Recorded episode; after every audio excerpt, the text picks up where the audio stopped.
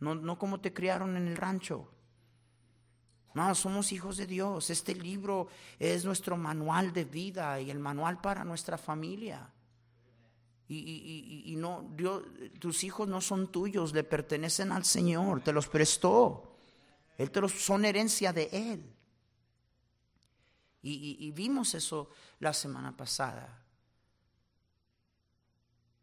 Imagínese usted. Es, es, la misma responsabilidad y carga que un esposo debería de, sentir. Igual, tanto todas las personas en autoridad eh, deben de llevar esta creíble responsabilidad.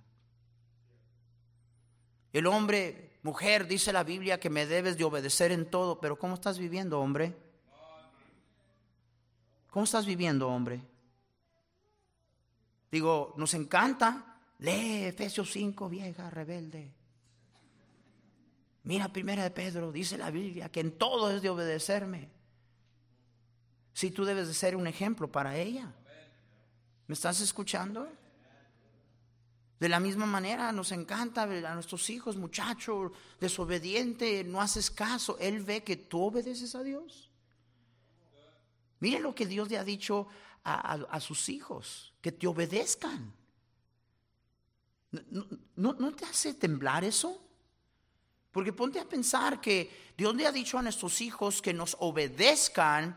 E, eso me dice a mí que tenemos que tener mucho cuidado lo que andamos nosotros pidiendo de ellos. Porque muchas veces son nuestros caprichos y nuestro antojo en vez de lo que el Señor quiere y lo que el Señor pide. Eso los frustra. Eso los desanima. Yo, desanima. Yo siempre quiero y debo de asegurar como usted que todo lo que yo pido de mis hijos está descansando sobre un principio bíblico y no la terquedad de un padre y una madre que quiere las cosas como las quiere. ¿Me están entendiendo? Eso los frustra, los hace rebeldes. Y luego, peor si falta el ejemplo, no le falta el respeto a, su madre. Y, tú si se lo faltas y él lo ve. No me grite. Y hay algunos que hasta te lo dicen. Tú me gritas, mamá. Se me calla. Y luego nos preguntamos. Los traemos a la iglesia. Hermanos, ese es, y, lo, peor es que yo sí disciplino a mis hijos. Eso no es disciplina. Eso no es disciplina. Y algunos están pensando, ¿para qué vine? Yo te dije que iba a seguir con esto. Yo estoy preocupado por esta próxima generación. Y déjame nomás decirte para aquellos de ustedes que siempre, siempre andan con el, el, el, terno temita y complejo de que esto lo hago solo por ti Estoy, mi, esperanza es la nueva generación. Estoy hablando a los jóvenes que tienen niños pequeños y aquellos que están recién casados, que están por tener, y tengo la esperanza que quizá ellos sí hagan caso. Pero yo creo que lo que es necesario que nosotros decidamos una vez por todas es esto. ¿Es esta la palabra de Dios o no lo es? Eso no lo es. Si lo es, ¿por qué no obedecemos? ¿Por qué no hacemos lo que la Biblia dice? Yo he dicho cantidad de veces, jamás, jamás ha venido alguien a mí a decirme, pastor, yo he hecho exactamente como Dios me ha dicho en su palabra y me está yendo, pero de la patada. Jamás, jamás. Dios bendice al que obedece su palabra. Porque todo lo que nos pide es para nuestro propio bien. Ahora ya hablamos de eso la semana pasada pero hoy quiero que nosotros de una manera muy marcada entendamos un principio y un concepto que es sumamente importante. Si nos damos cuenta de la historia de Job, y por favor nadie se compare con Job. Yo, yo, me río que a veces hermanos, hermano, ¿cómo, cómo le va? Como Job, pastor. ¿Qué va? ¿Te comparas con Job? ¿Te, estás comparando con Job? Como Job, pastor. Qué tremendo siervo de Dios. Qué tremendo siervo de Dios. Pero es muy obvio que el ataque que vino en contra de Job, escúcheme bien, el ataque que vino en contra de Job y con contra todo lo que tenía y su familia fue un ataque espiritual. Manos, fue un ataque espiritual. Y si estamos fallando en algún lugar como padres, yo estoy convencido que es aquí donde estamos fallando.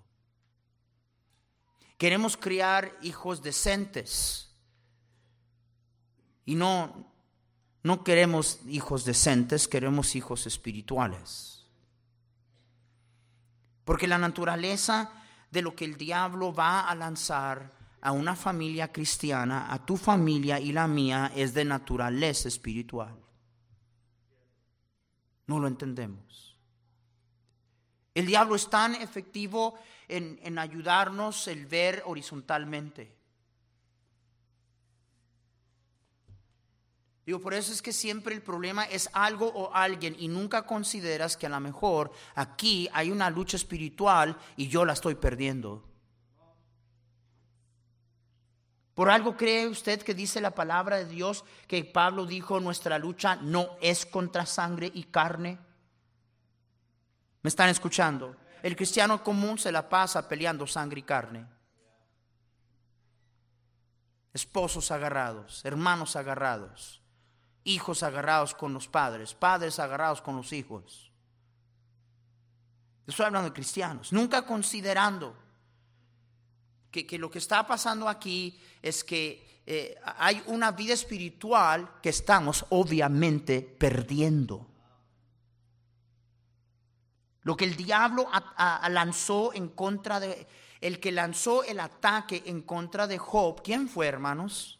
Háblenme, hermanos, ¿quién fue? fue Satanás. Ahora bien, el Señor eh, eh, eh, nunca permite, nada sucede sin que lo permita. Y Dios tenía un plan, el glorificarse en la vida de Job y por todas las edades presentarlo como un ejemplo a usted y a mí de lo que es no ser un vendido, un interesado, un convenenciero. Porque eso es lo que el diablo le sugirió al Señor. Digo, ¿tú crees que este te ama? ¿Tú crees que te sirve nomás porque sí? Es un interesado, es un convenenciero. Mira qué bien que lo has tratado, mira todo lo que le has dado. Mira qué bien que está. Quítale todo. Vas a ver si no blasfema en tu propia cara. Y no era cierto de Job. Sí es muy cierto de muchos de nosotros. Como he visto a cristianos cambiar con su compromiso y sus actitudes, nomás comenzamos a pasar tiempos difíciles. Oh, resuenan las palabras de Job que dice que recibiremos el, el, bien del Señor y el mal no lo recibiremos. Y dice la Biblia que en todo esto Job no pecó con sus labios, ni acreditó despropósito a Dios, dice la palabra de Dios. Quiero pasar a decirle a los hombres en este lugar, necesitamos líderes. Necesitamos líderes. No aquellos que se ponen a chillar junto con esposa y junto con los hijos. Necesitamos líderes. Job fue un líder. Job fue un líder. Pero es que Job, aunque no podía explicar lo que estaba sucediendo, entendió una cosa, que la naturaleza de lo que él estaba enfrentando era una batalla espiritual. Me da miedo. Me da miedo el decir que la mayoría de las familias que están aquí espiritualmente no están preparados para los ataques de Satanás. Por lo cual cuando vienen, los malidentificamos y ponemos nuestra atención y formamos nuestra estrategia de ataque en contra de lo que no debe de ser, mientras el diablo anda haciendo lo que le da la gana. Hermana, usted no puede darse el lujo de andar en la carne. Papá, usted no puede darse el lujo de andar en la carne. Estamos en guerra espiritual. Estamos en lucha espiritual. ¿Será esa la razón que carecemos de hijos espirituales? Dese cuenta lo que estoy diciendo. Yo no estoy hablando hijos decentes, educaditos, eh, buenas tardes, ¿cómo está? no. Yo estoy hablando de espiritualidad. Pero Job lo entendió mucho antes de que viniera la batalla. Y su costumbre en familia, dice la palabra de Dios. Y quiero, les dije que tuviéramos cuenta, eh, tomemos en cuenta de quién se nos está hablando. Un hombre perfecto. Eh, que, la Biblia dice que era perfecto no quiere decir que nunca pecó, ni no, está hablando de, de madurez. Dice, era perfecto, recto, temeroso de Dios y apartado del mal. ¿Quién dijo eso de Job? Dios dijo eso de Job. Y ese hombre, ¿sabe usted quién está, sabe usted quién, quién está más consciente y tiene discernimiento y percepción de peligro espiritual? Un hombre espiritual. Carecemos de percepción. No detectamos peligro espiritual porque no vivimos en el realmo espiritual. Y Job reconoció y entendía. Por eso es que la Biblia nos dice que por cada uno de sus hijos tenía diez. Y por cada uno de sus hijos dice la palabra de Dios que todos los días los santificaba y presentaba sacrificios orando por ellos porque entendía lo que nosotros los papás no entendemos. Lo entendía. Voy a entrar en eso un poco más adelante, pero, pero, pero saben, e, e, entre tantas cosas que él entendía, él entendía que esta batalla era de una naturaleza espiritual. Aquellos nosotros que somos abuelos, más nunca se acaba, hermanos. Nunca. No es decir, ya se fueron, ya se, nunca se acaba.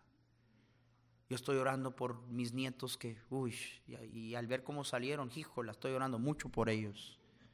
Y por sus mamás. Y por sus papás. ¿Por qué? Porque estamos en guerra espiritual. Hermanos, estamos en guerra espiritual. ¿Alguien me está escuchando? Y lo que, lo que él entendía es que estábamos en lucha y guerra espiritual y luego entendía otra cosa.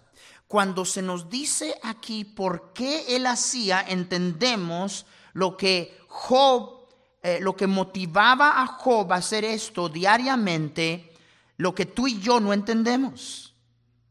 Porque decía Job, quizá habrán pecado mis hijos y habrán blasfemado contra Dios en sus corazones. No hay alguien aquí que le llegue a los talones a Job. No hay una persona aquí que ni a los talones le llegamos a Job.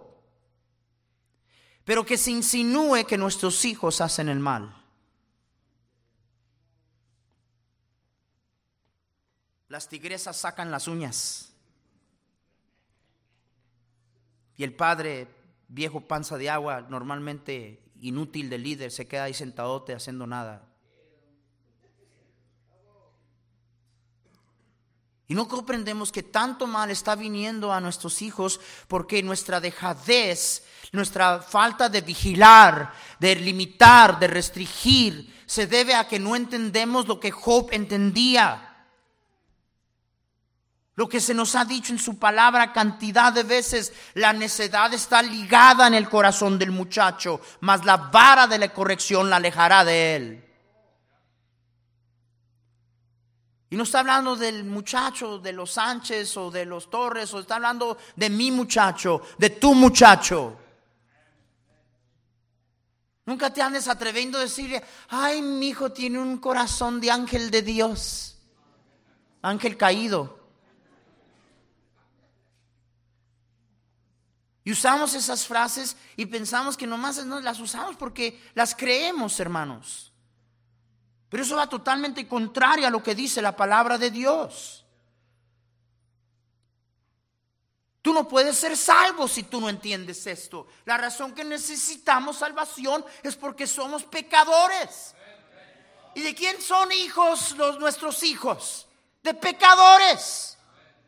Pero no más que se insinúe que tu hijo anda en algo que no debe. Les dije el domingo pasado, eh, el, el, jueves pasado, nuestros hijos van a inclinarse a querer hacer el mal, pero por eso estamos nosotros allí. ¿Me está entendiendo?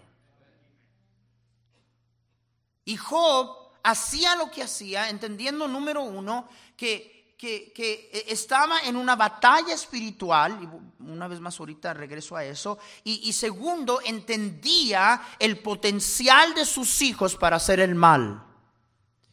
Los hijos de Job, un hombre perfecto, recto, temeroso de Dios y apartado del mal, igual que tú. Igual que tú. Los hijos de él. No los míos, ni los tuyos, los de él. ¿Se dan cuenta qué increíble arrogancia y orgullo nos cargamos? Y perdemos a nuestros hijos. Porque en vez de ver que la palabra de Dios es verdad, y aun cuando lo vemos en evidencia enfrente de nuestros propios ojos, vemos la evidencia de ello desarrollada en sus vidas, no, no, no queremos admitirlo. Y no queremos admitirlo porque no los amamos. Estamos muy preocupados de nosotros mismos y nos preocupa más bien que el, achaque es contra nosotros.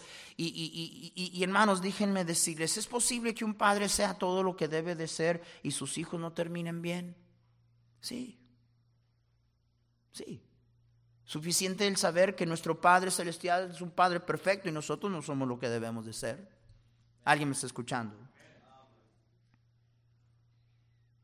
Pero porque tenemos este prejuicio, inmediatamente, cada que se le reprende o se le reproche algo indebido a tu hijo y a lo mío, ¿sabes? Lo primero que hacemos lo tomamos inmediatamente personal.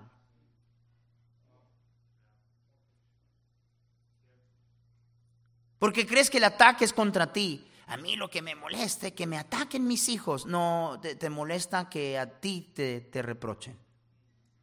La razón que defiendes a tus hijos es porque si admitimos que están haciendo algo mal, eh, y, mire, luego, luego lo identificamos que está insinuando que no soy un buen padre. Yo no sé, eso es entre ti y tu Dios. Lo que sí sé es que por tan buen padre que tú seas, y no creo que seas tan bueno como Job, tus hijos y los míos tienen el potencial de hacer el mal.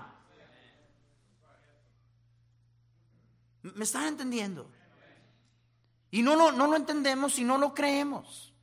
Por eso los dejamos hacer lo que se les pega la gana, por eso se les restringe a, lo mínimo, madrecitas y padrecitos en ondas, algunos de ustedes padres que tienen guacamole en el cerebro, los muchachos en high school no saben ni limpiarse la nalga todavía, animándolos a tener novios. ¿Qué tienes en el cerebro? Es lo más normal, pastor. Y luego después andamos llorando y lamentando. Pero vuelvo a repetir, todo el problema aquí eh, eh, es uno, no, entendemos el potencial